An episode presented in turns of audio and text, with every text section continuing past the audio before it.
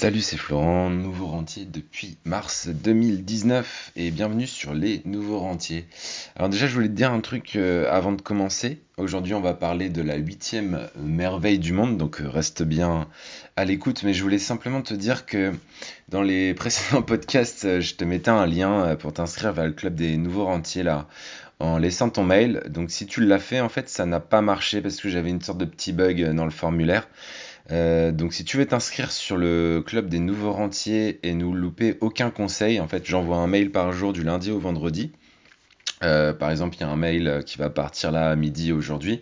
Donc si tu veux pas le louper, bah écoute, euh, tu t'inscris et pour ceux qui l'ont déjà fait en écoutant les précédents podcasts, bah, n'hésitez pas à le refaire parce que ça a bugué. Donc vous avez certainement l'inscription a certainement dû ne pas ne pas se faire. Donc euh, du coup, euh, voilà, petite parenthèse, si tu veux t'inscrire, le lien il est dans la description et euh, cette fois ça marchera. Donc aujourd'hui je voulais te parler de la huitième merveille du monde. c'est un truc vraiment qui surprend mes amis à chaque fois que, que, je fais les calculs. Et tu vas voir, je pense que tu seras aussi surpris, voire tu ne me croiras pas, tellement c'est puissant. Einstein aurait dit que c'était la huitième merveille du monde, justement. Et euh, moi, je suis toujours bluffé par ces calculs. Alors, de, coup, quoi je parle aujourd'hui? Je te parle des intérêts composés, bien sûr. Euh, il y, a un bouquin qui est là-dessus, d'ailleurs, je t'invite à, le lire. Je ne l'ai pas encore lu, hein, donc je ne peux pas te dire si c'est un bon bouquin ou pas. Mais je sais qu'il y a un bouquin sur les intérêts composés, et je crois que c'est un très bon livre de, dev perso. Mais perso, euh, je ne l'ai pas encore lu, il faudrait que je prenne le temps de le lire. Euh, j'en ai déjà pas mal parlé parce que quand tu parles de bourse, euh, les intérêts composés, c'est la base. Euh, mais je voulais vraiment faire un, zoom aujourd'hui dans ce podcast. car ça peut faire la différence vraiment entre quelqu'un qui va devenir riche ou quelqu'un qui va rester pauvre toute sa vie. En fait, c'est tout simplement un peu comme, comme la cigale et la fourmi. Sauf qu'en fait, tu vas voir que la fourmi, elle peut aussi profiter de la vie.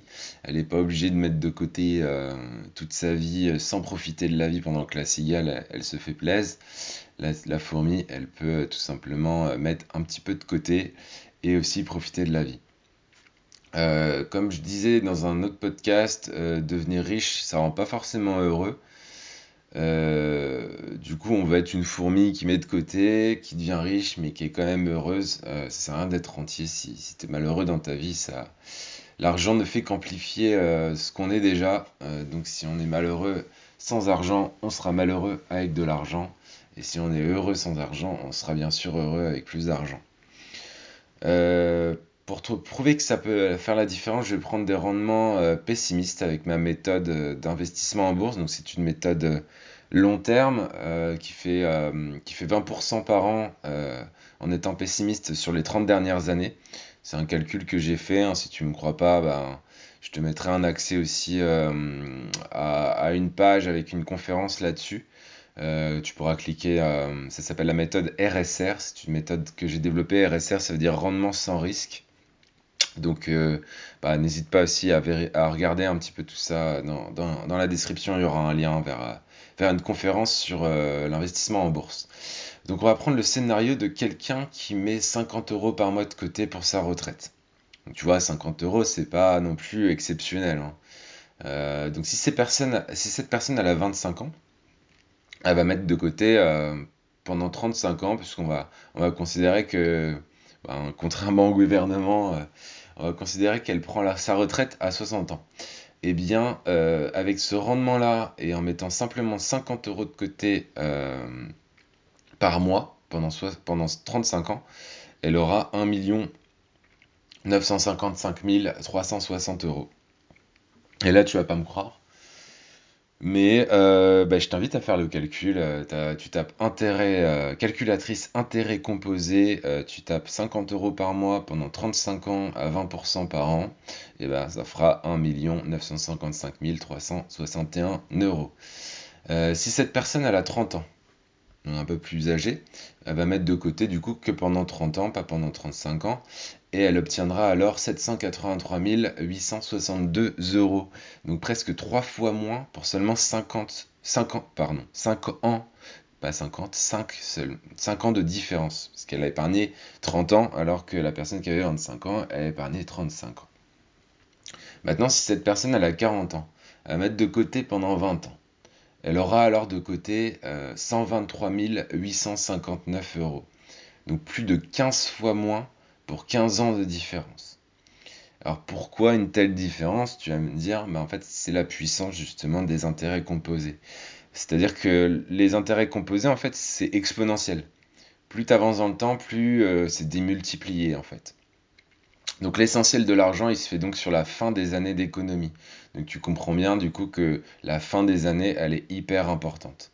Et encore, je te parle que de 50 euros de côté par mois, parce que on peut aussi se dire que la personne qui a 25 ans, bah, son salaire va augmenter avec le temps, et du coup, elle va pouvoir mettre de plus en plus de côté. Euh, euh, plus, plus ça ira, plus elle mettra de côté, quoi. Donc euh, c'est vraiment une hypothèse ou enfin minimale, on va dire.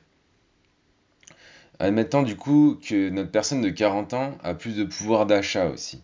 C'est-à-dire que quand elle décide d'épargner et qu'elle a 40 ans, elle va peut-être décider euh, de mettre un peu plus de côté que celle qui a 25 ans.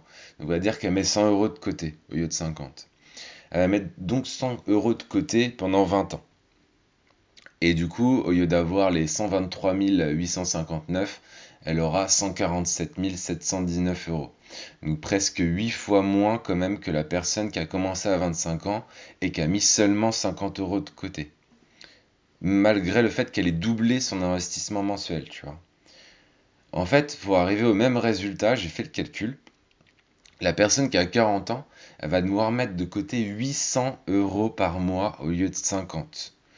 Et je t'accorde que c'est un peu déprimant du coup, parce que ben, si tu as 40 ans, euh, tu vas te dire ben, comment je vais faire, quoi, parce que grosso modo, euh, je peux pas rattraper euh, les années que, j'ai perdues pour mettre de côté, quoi. Mais après, tout n'est pas perdu forcément pour cette euh, personne qui a 40 ans, parce qu'on peut aussi imaginer qu'elle a déjà mis de côté, donc elle a déjà de l'argent sur un livret A, ou qu'elle a déjà de l'argent sur une assurance vie. Donc au lieu de partir de zéro, elle va pouvoir mettre un apport qui va être plus conséquent que la personne qui a 25 ans, qui a peut-être rien de côté du tout à 25 ans. Donc là, on va se dire euh, qu'elle apporte une grosse somme en fait on va dire qu'elle apporte 40 000 euros dans son projet d'investissement euh, long terme pour sa retraite et que du coup elle met 100 euros de côté par mois. On va dire que c'est un peu plus raisonnable dans le sens qu'une personne de 40 ans, euh, potentiellement, elle devrait avoir 40 000 euros de côté, euh, ne serait-ce que pour mettre à l'abri sa famille, ses amis, ses enfants s'il en a, ou elle, donc en France, par exemple, une petite technique pour, euh, avoir les 40 000 euros de côté. En France, on achète souvent sa résidence principale en apportant les frais de notaire. Donc un petit conseil là en passant, euh, apportez pas les frais de notaire et empruntez sur le plus longtemps possible.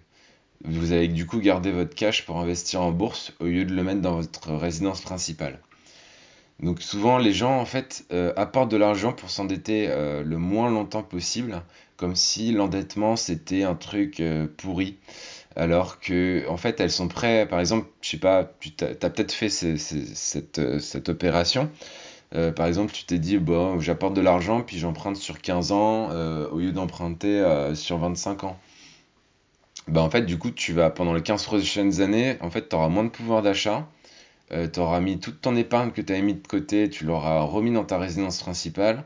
Donc tu n'auras aucun apport ou aucune bagage de côté ou très peu euh, pour investir en bourse. Et du coup, tu seras coincé en fait. Donc euh, si tu n'as pas encore acheté ta résidence principale mais que tu, tu réfléchissais à le faire, vraiment étudie le fait de l'emprunter, d'emprunter ton argent sur le plus longtemps possible avec le minimum d'apport possible. je t'assure que tu seras gagnant sur le long terme. Je parle même pas du pouvoir d'achat euh, que tu as gagné au quotidien.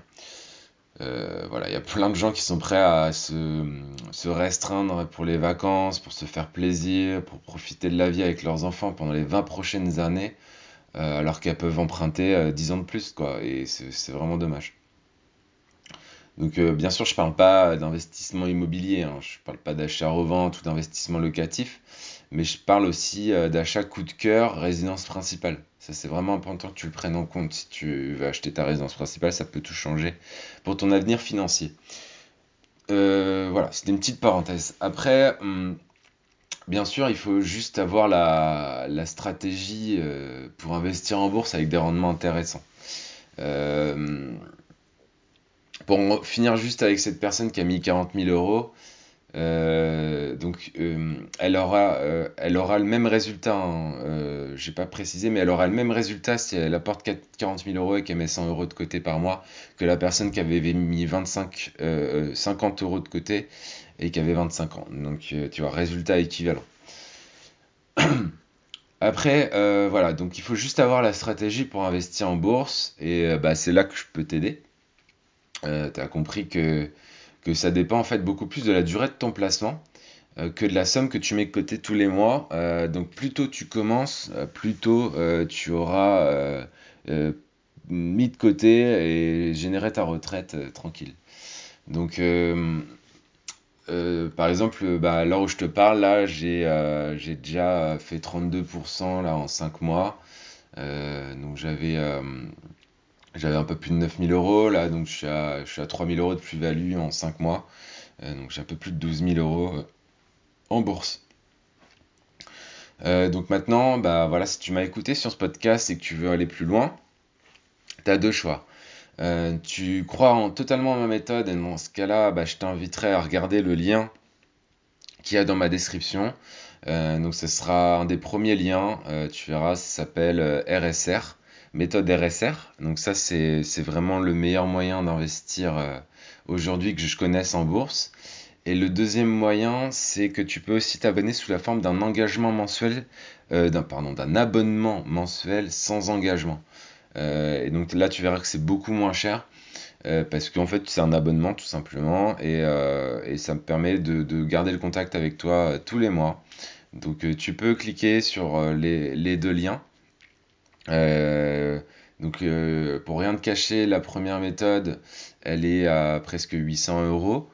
Euh, mais tu vas voir que c'est un investissement vraiment long terme, regarde quand même. Et la deuxième, c'est un abonnement simplement de 27 euros par mois.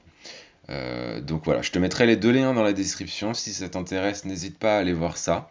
N'hésite pas aussi à me poser des questions. Tu verras qu'il y aura un petit lien pour prendre un créneau avec moi dans mon calendrier. Je te donne accès à mon calendrier tu peux réserver un petit créneau d'une demi-heure et on en discute tous les deux.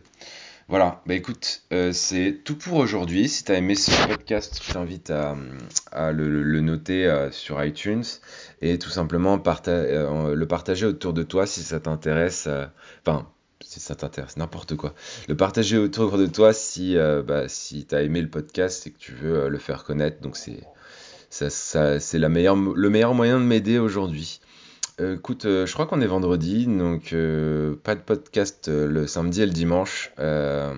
c'est le week-end. donc, bah écoute, je te dis du coup à lundi. Allez, ciao, ciao.